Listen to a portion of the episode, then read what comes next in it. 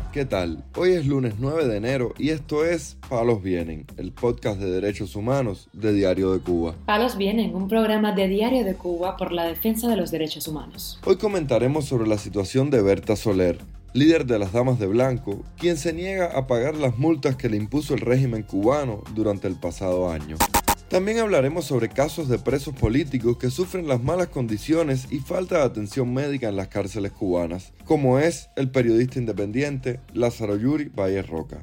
Por último, profundizaremos en las declaraciones realizadas por el exprisionero político cubano Pedro Albert Sánchez, quien fijó para finales de enero la fecha de su caminata pacífica por la libertad de los presos de conciencia. Lo más relevante del día relacionado con los derechos humanos en Palos Vientos. A casi dos años del estreno del tema musical Patria y Vida, devenido himno durante las protestas del 11 de julio, la revista estadounidense especializada en música Rolling Stone publicó este viernes un reportaje sobre el rapero contestatario Michael Osorbo, en el que recuerda que es el único autor e intérprete del popular tema que continúa preso. El extenso material aborda cómo se gestó la canción Patria y Vida entre Miami y La Habana, la manera semiclandestina en que se filmaron las escenas del videoclip en Cuba, y la trayectoria personal y artística tanto de Castillo Pérez como de Eliezer Márquez el Funky en el barrio de San Isidro, en La Habana Vieja. La autora del texto, Yulisa López, recordó que los dos premios de la Academia Latina de los Grammy que ganó el rapero cubano en 2021 ayudaron mucho a visibilizar su encarcelamiento y sumar voces que piden su liberación. El músico recibió una condena de nueve años por los supuestos delitos de desacato, atentado, desórdenes públicos y difamación de las instituciones y organizaciones, héroes y mártires, que se hizo firme en junio de 2022. La revista lamentó que en la ceremonia de los Latin Grammy de 2022 no se mencionara la situación del artista cubano, a pesar de que tal vez sea el único artista preso por razones políticas que haya recibido ese galardón. Mientras tanto, la líder de las Damas de Blanco, Berta Soler Fernández, se negó este jueves a pagar las multas impuestas por el régimen durante el año 2022, después de que una funcionaria de la Oficina de Cobros y Multas la visitara en la casa de su hermana con el objetivo de convencerla de liquidar esas presuntas deudas, según denunció la opositora en su perfil de Facebook. Las multas fueron impuestas por razones políticas y por lo tanto le dije que no pagaría ninguna multa impuesta por la seguridad del Estado, escribió Soler. Después de un largo receso motivado por la pandemia, el movimiento de las Damas de Blanco retomó en enero del pasado año la habitual protesta de los domingos en reclamo de la libertad de los presos políticos. Hasta la fecha, suman más de 30 las ocasiones en que la opositora ha salido a la calle en reclamo de libertades políticas para Cuba y en todas las actividades ha sido impedida de continuar la protesta y detenida por las fuerzas represivas del régimen. Pero la represión del régimen no solo se ha encargado de los opositores, sino que también ha arremetido contra los cubanos que cuestionan su gestión en redes sociales y continúa sobre la base del decreto ley 370, conocido como ley azote. El medio alternativo 14 y medio publicó este sábado el testimonio de una cubana que fue interrogada y multada por la seguridad del Estado debido a la publicación de memes en las redes sociales. Al principio, cuando recibí la citación, Pensé que tenía algo que ver con mi negocio porque soy cuenta propista y tengo una pequeña mesa donde vendo diversos productos. Pero cuando me condujeron a una salita de la estación me di cuenta de que tenía que ver con la seguridad del Estado. Eran tres policías de civil, todos muy jóvenes, explicó la mujer. Tenían hojas y hojas con todo lo que yo había compartido o escrito en mi muro durante al menos el último año.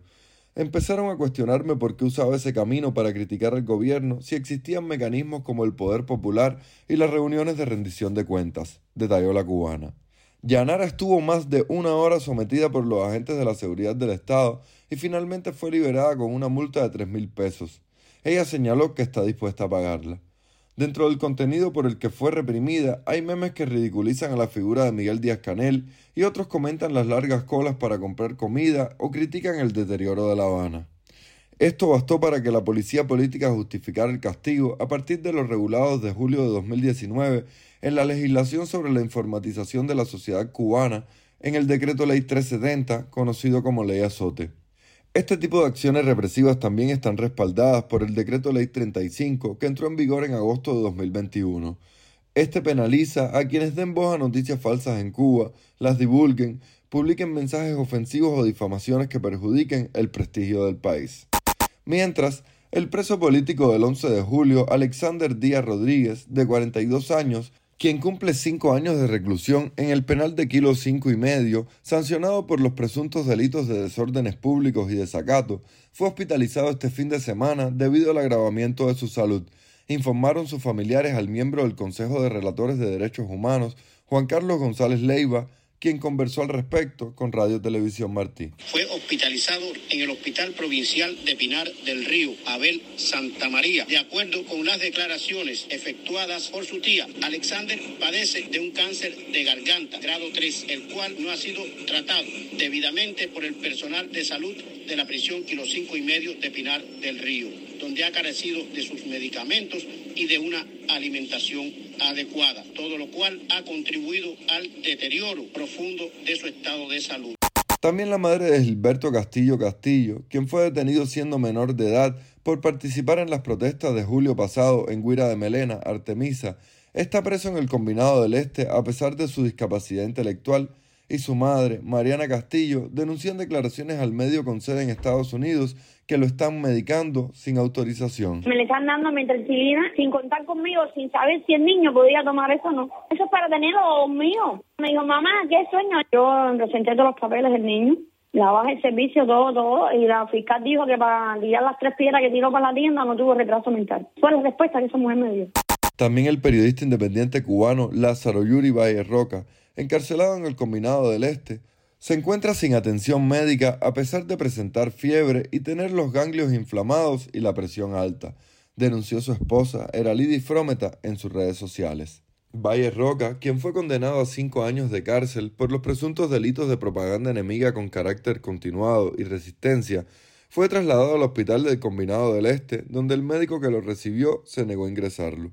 El nieto del fundador del Partido Comunista de Cuba, Blas Roca Calderío, fue detenido el 15 de junio de 2021 tras haber filmado varios activistas que lanzaron octavillas con frases martianas en la calle Zanja, en el municipio Centro Habana.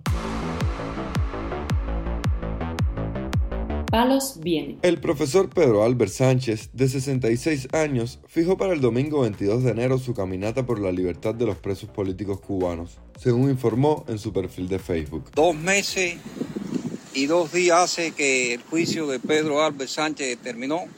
No llega sentencia firme, no llega la sentencia de los demás. Sigue esperando, sigue obedeciendo, sigue tranquilo. Aquí vine a la orilla del mar, aquí me gusta decir cosas serias a la orilla del mar. No puedo alargar más la caminata, estoy esperando la respuesta de la carta que le hice al presidente. El domingo 22 de enero voy a efectuar la caminata con permiso, sin permiso, no sé si me van a dar una respuesta en el Consejo de Estado. Ya he tocado en esa puerta otras veces y no me la han abierto. No sé qué van a hacer conmigo. Yo voy a intentar caminar.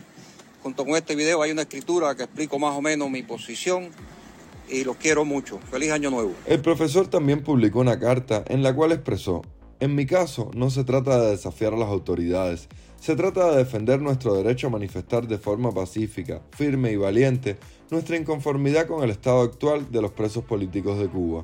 En otro fragmento señaló, mi actitud es, en la medida de mis escasas posibilidades, algo más que una defensa por los presos políticos actuales. Es también una defensa por los que puedan venir en el futuro, es también una exigencia por nuevas formas superiores de convivir con nuestras diferencias y peculiaridades. Es una forma de decir basta a la discriminación y al abuso con los que tenemos el coraje de expresarnos con absoluta libertad y respeto. Sobre el itinerario de la caminata, el activista dijo que partiría de la estatua del Caballero de París, situada en la plaza de San Francisco de Asís en La Habana Vieja, hasta el Parque del Quijote en la barriada del Vedado. Después de ser escarcelado el 28 de octubre del pasado año, Albert Sánchez expresó de manera pública en más de una ocasión su voluntad de realizar una caminata, ya sea solo o acompañado, a favor de la libertad de los presos del 11 de julio.